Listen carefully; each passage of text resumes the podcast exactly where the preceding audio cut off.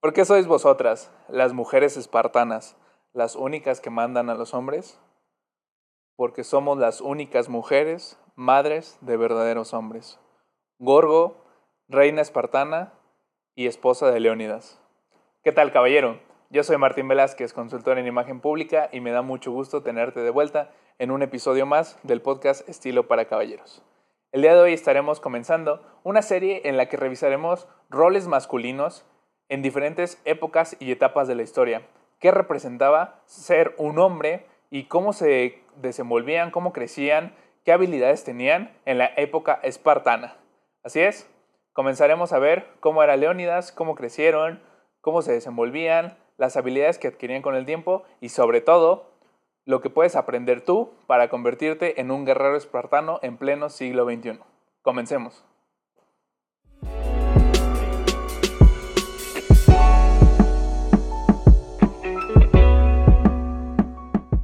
Antes de poder entrar de lleno con todas las habilidades, técnicas, estrategias y la manera en la que peleaban en sus batallas, tenemos que entender un poco el contexto histórico en el que se desenvolvían los hombres en aquella época. Por lo tanto, estaremos viendo que en ese entonces ser hijo, nacido, un varón, representaba ser el resultado de la unión de dos personas sumamente saludables en aquella época, que habían sido entrenadas físicamente, que habían sido estudiadas en cuanto a temas de cultura general, que habían sido bien alimentadas. ¿Y por qué? Porque en ese entonces la política, la ciudadela o los gobiernos pensaban que del resultado de la unión de dos personas físicamente estables y bien alimentadas, podrían hacer un mejor guerrero espartano. Por lo tanto, era una cuestión sumamente importante el mantener bien alimentadas y en buena forma tanto a las mujeres como a los hombres. Una vez que era nacido el varón, se inspeccionaba para ver que no contara con ningún problema o alguna deficiencia física que impidiera su desarrollo futuro como guerrero espartano. Por lo tanto, lamentablemente si contaba con alguna de estas carencias o limitantes, es que era desechado y arrojado a un barranco. Sin embargo, por el otro lado, si sobrevivías por ser un varón saludable y pleno físicamente, entonces eh, ibas a casa y vivías con tu familia hasta la edad de 7 años. Durante este periodo te educaban como cualquier otro niño, sin embargo se te empezaba a dar cierta, cierto acercamiento hacia las armas, estrategias militares y lucha cuerpo a cuerpo. También se le daba educación general como de literatura, música y todo lo que se tuviera que saber en ese momento según la estructura del gobierno. A los 7 años, como los mencioné, eran despojados de su familia y se les rapaba el cabello. Esto se hacía constantemente hasta la edad de 15 años, donde era el momento en el que se les permitía tenerlo largo, y esto se convertía en un elemento diferenciador como guerreros espartanos posteriormente. Durante todo este periodo, desde los 7 hasta los 15 años, eran sometidos a pruebas de intemperie y de hambre. No tenían ropa desde pequeños y esto era para que desarrollaran habilidades y resistencias físicas dignas de un guerrero espartano que podría sobrevivir ante cualquier situación. Se les incitaba a robar y se les castigaba si eran atrapados. El hecho de que se les incitara a robar era para que pudieran escabullirse y desarrollar habilidades de sigilo que posteriormente les servirían si estuvieran en guerra o en batalla tratando de conseguir alimento. En el castigo que les comento, se les daba no por el hecho de ser ladrones, sino por haber sido atrapados. Es decir, castigaban la deficiencia en su técnica. Era un castigo sumamente severo ya que eran apaleados de manera constante durante largos periodos y esto podría llegar a desembocar en incluso la muerte. El Estado asumía la tutela hasta los 20 años, que era en este momento donde podemos comenzar a ver que eran divididos en agrupaciones militares y donde desempeñarían ya por completo su rol como guerreros. Algo importante que tenemos que recalcar es que en esta época se establecían roles de unión y de confianza muy cercana entre, entre varios hombres porque todo el tiempo de desarrollo hasta esta edad era pues básicamente entre varones, lo que daba como resultado que pues, se fomentaran cierto tipo de relaciones homosexuales y que también en la cuestión de un hombre que no se diera de esta manera, pues se desarrollaba este sentido de hermandad y de unión. A la edad de 30 años eran reconocidos como hombres iguales y como ciudadanos. Por haber cumplido con este proceso de servicio a la polis, se les brindaba una hacienda y la posibilidad de poder unirse en matrimonio y de poder procrear. Por lo tanto, aquí es donde vemos que se cierra el ciclo de cierta manera y volvemos a comenzar con el primer punto que les mencioné. Así que, ¿cómo eran en realidad generalmente los espartanos? Me gusta ejemplificarlos de cinco maneras. La primera de ellas es que eran planificadores y estructurados. Por el tipo de educación y desarrollo que se les da, es que no actuaban de manera visceral y sin pensar antes las cosas. Tenían muy bien planteada la estrategia que seguirían porque sabían que de ello podría depender su éxito o su fracaso. Eran perseverantes en el sentido de no rendirse y no dejarse subyugar o humillar por sus enemigos y siempre dar el 100% de cada uno de ellos. Eran perfeccionistas en su entrenamiento, por eso es que llegaron a ser los guerreros que fueron. No aceptaban el fracaso como respuesta y bueno, esto se les enseñaba desde pequeños, por lo que era algo que transmitían de generación en generación. En cuarto punto me gustaría darles un adjetivo un poco más moderno, pero que creo que lo ejemplifica de muy buena manera porque eran nacionalistas. ¿A qué me refiero con esto? A que eran hombres realmente orgullosos de ser quienes eran en la polis de la Cedemonia, que era realmente como se le conocía a Esparta. Es decir, ellos podrían dar la vida por su polis sin dudarlo, por sus hermanos, por sus madres y por cualquier ciudadano de este territorio. Era un sentimiento patriótico, incluso podríamos verlo hoy en día, en el que se encontraban sumamente unidos en cuerpo, mente y alma hacia esta polis y pues por eso es que lo brindaban y lo daban todo en el campo de batalla. Eran, por último punto, sumamente letales. ¿Y cómo no hacerlo con todo el adiestramiento militar que recibían y que estaremos analizando? Por lo tanto, después de analizar todas estas características, tú te estarás preguntando, de manera general, ¿esto cómo me podría ayudar a mí en mi día a día? Y si bien más adelante vamos a estar revisando cuestiones sumamente puntuales y específicas que creo que podríamos rescatar ampliamente de los espartanos, de momento entraremos en cinco maneras de lograrlo de manera muy precisa y puntual. La primera de ellas es en todo lo que hagas y en todo lo que te propongas, siempre ten un propósito, un objetivo y una meta clara de hacia dónde te diriges, por qué estás haciendo lo que estás haciendo y hacia dónde quieres que eso te lleve.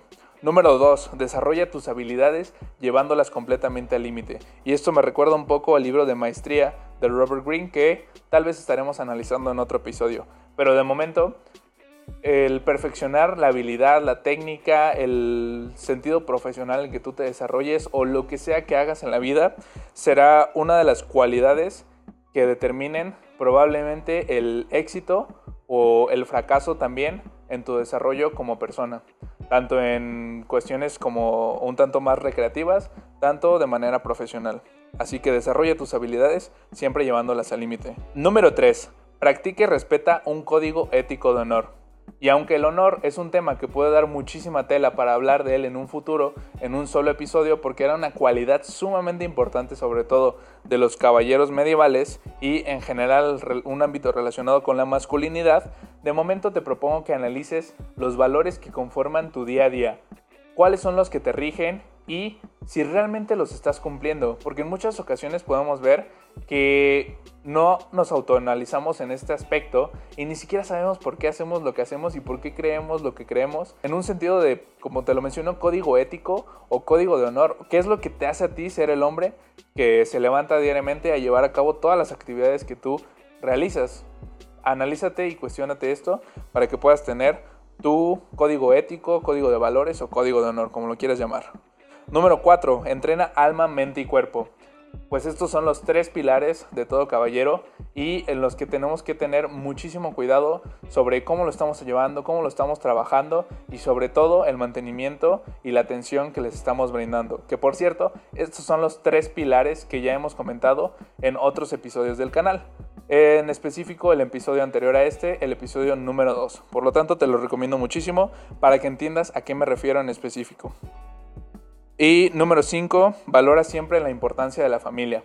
La familia entre comillas, porque me refiero a toda esta hermandad en el sentido de los espartanos. Ellos eran muy dependientes, apecados y unidos y honorables y respetables respecto a sus hermanos de batalla. Obviamente también existía este sentimiento hacia su familia, pero como lo mencionamos, el hecho de que estuvieran tanto tiempo aislados y entre camaradas era lo que desarrollaba esta habilidad, este sentimiento especial de familia entre ellos. Hoy en día lo podemos traspolar a cualquiera que sea el significado que tú le quieras dar. Valora a tu familia en cuanto a que si son tus hijos, son tus padres, son tus hermanos o son tu pareja. Y otro punto que tenemos que tener muy en claro es el de la vestimenta espartana. ¿Qué utilizaban como guerreros y cuáles eran sus diferenciadores? Lo primero es que utilizaban un casco que intimidaba al enemigo y que podía ser representante de su cabellera. Esto por las crestas que podríamos llegar a ver en, el tope de los cascos. El escudo con el símbolo de la cedemonia, que llegó a ser considerado un símbolo de terror para sus oponentes. Y aquí me gustaría citar dos lemas que se adjudican normalmente con la cultura espartana de los guerreros. Y el primero de ellos es, puedes abandonar tu casco, que solo te protege a ti, pero jamás puedes abandonar tu escudo, que protege a tu compañero. Esto lo estaremos viendo en unos instantes más cuando entenderemos cómo es que se desenvolvían en batalla y cuáles eran las estrategias que seguían, que principalmente se diferenciaban por un en específico. La segunda frase o el segundo lema era vuelve con tu escudo o sobre él.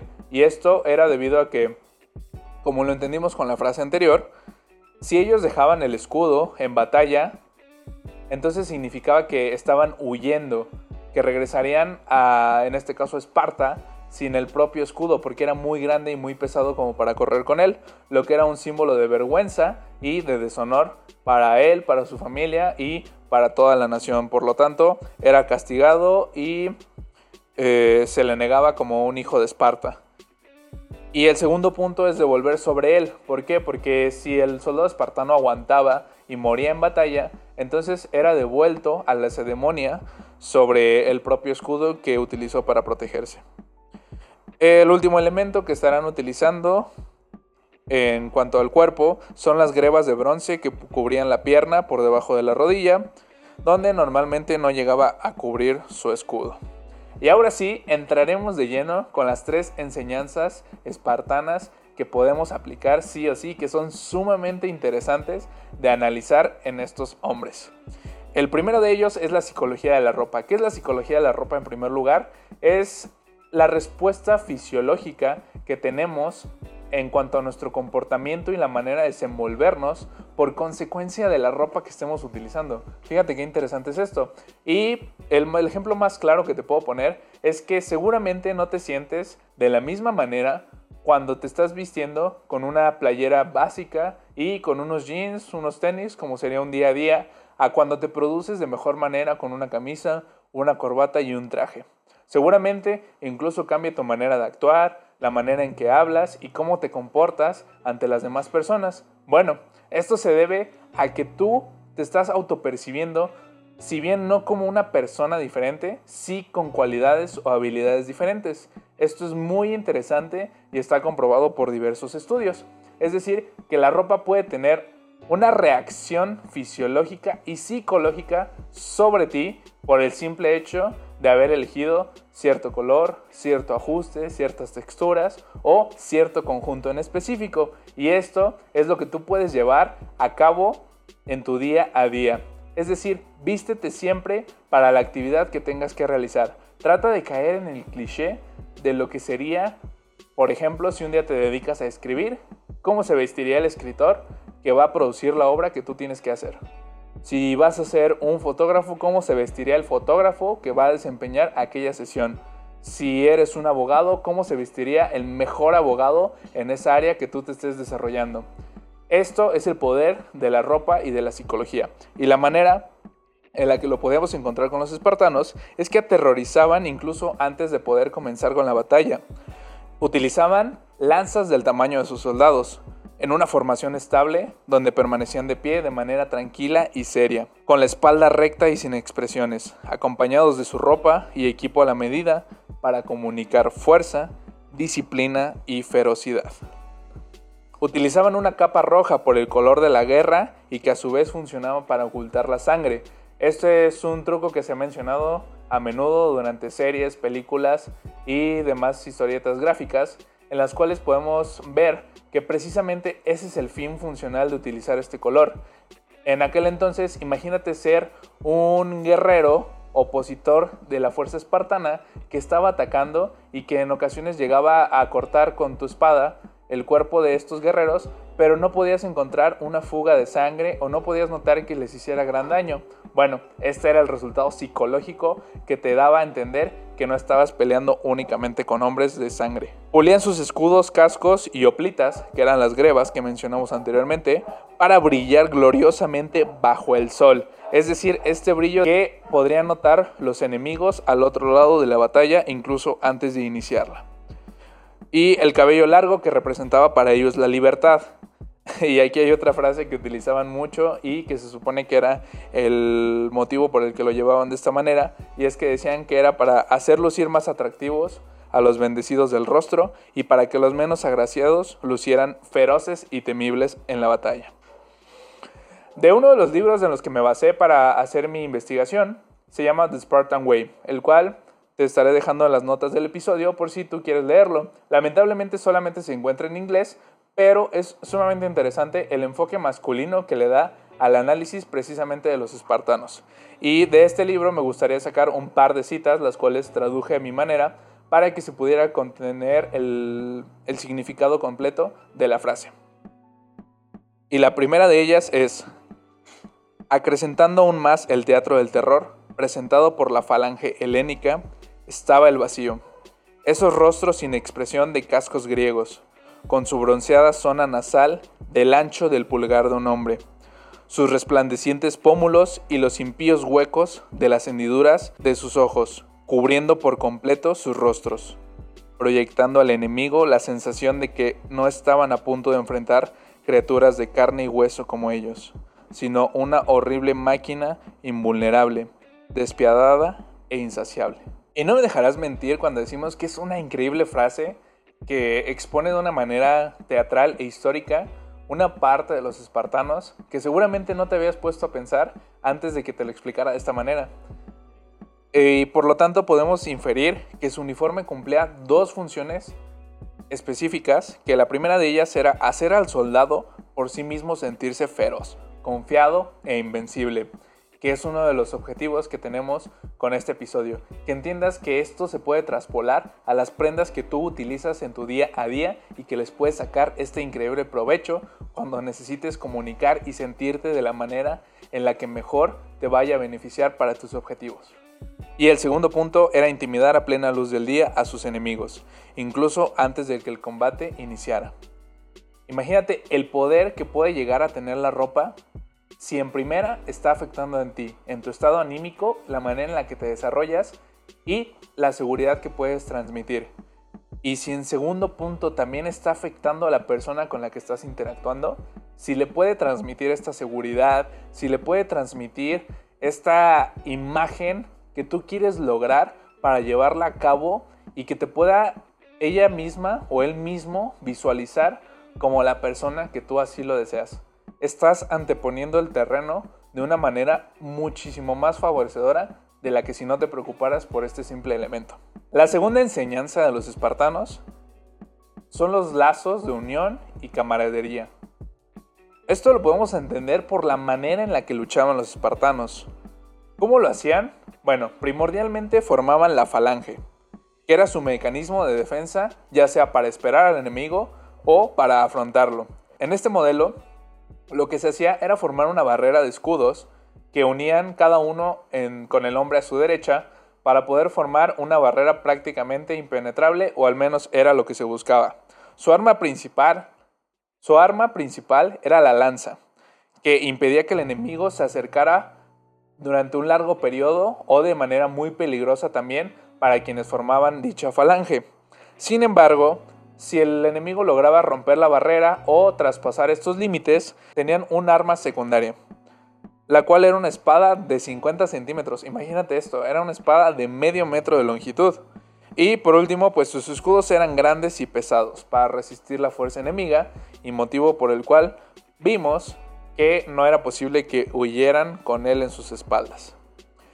Por lo tanto, esta unión o esta falange que formaban era sumamente importante y característica porque representaba la fuerza de cada uno de ellos como individuos, pero sobre todo como comunidad y como ejército.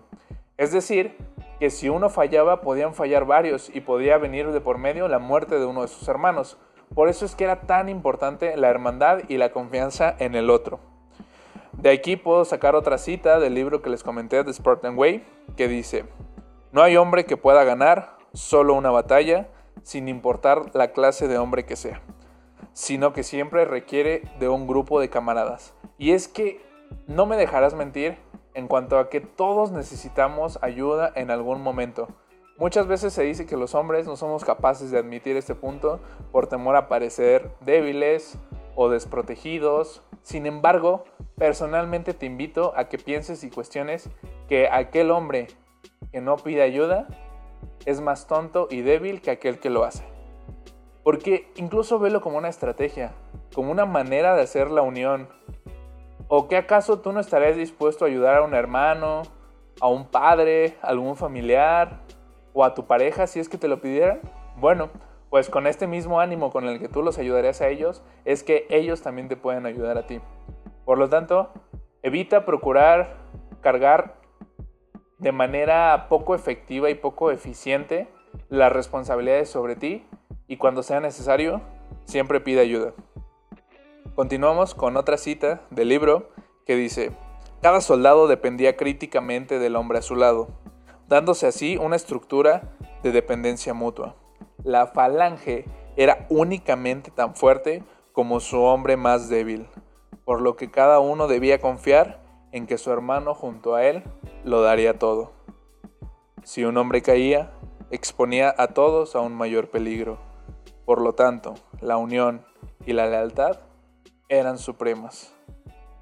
Esto me gusta mucho porque ejemplifica de manera precisa y sustancial lo que te estoy tratando de dar a entender en este punto y en esta segunda enseñanza de los espartanos y de la sabiduría que podemos aplicar hoy en día. Y ahora entramos con la tercera enseñanza espartana, la sabiduría que puedes aplicar en tu día a día. Recapitulando un poco, recuerda que en el primero revisamos la importancia de la psicología de la ropa, en el segundo el hecho de la camaradería y de pedir ayuda en momentos de necesidad. Ahora cerremos con el hecho de actuar desde el hábito y no desde el sentimiento.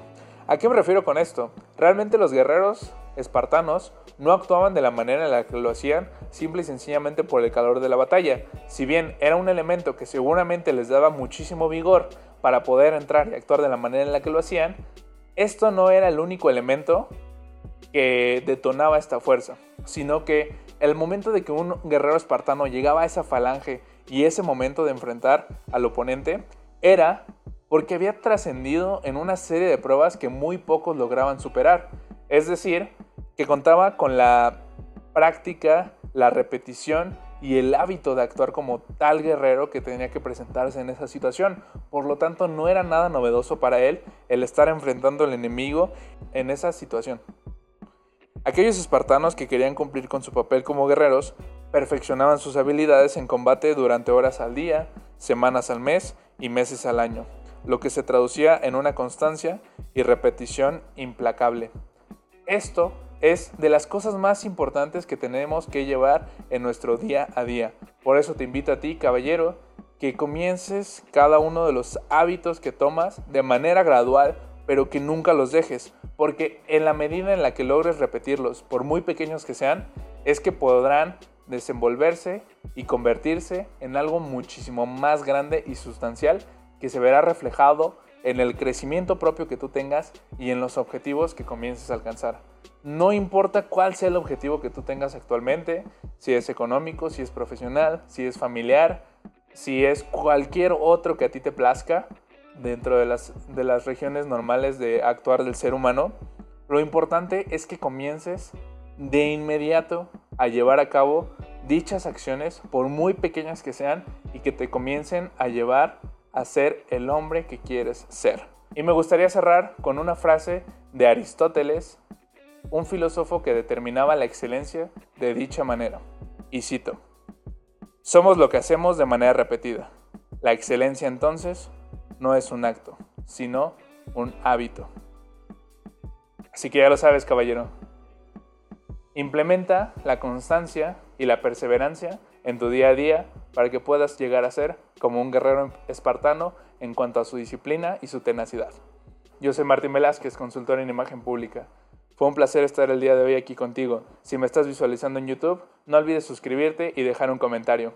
Y si me estás escuchando desde alguna plataforma de audio, no olvides que también tenemos un canal en YouTube donde compartimos otro tipo de enseñanzas, como el de la vestimenta y el desarrollo en sociedad del caballero. Nos estamos viendo. Hasta la próxima.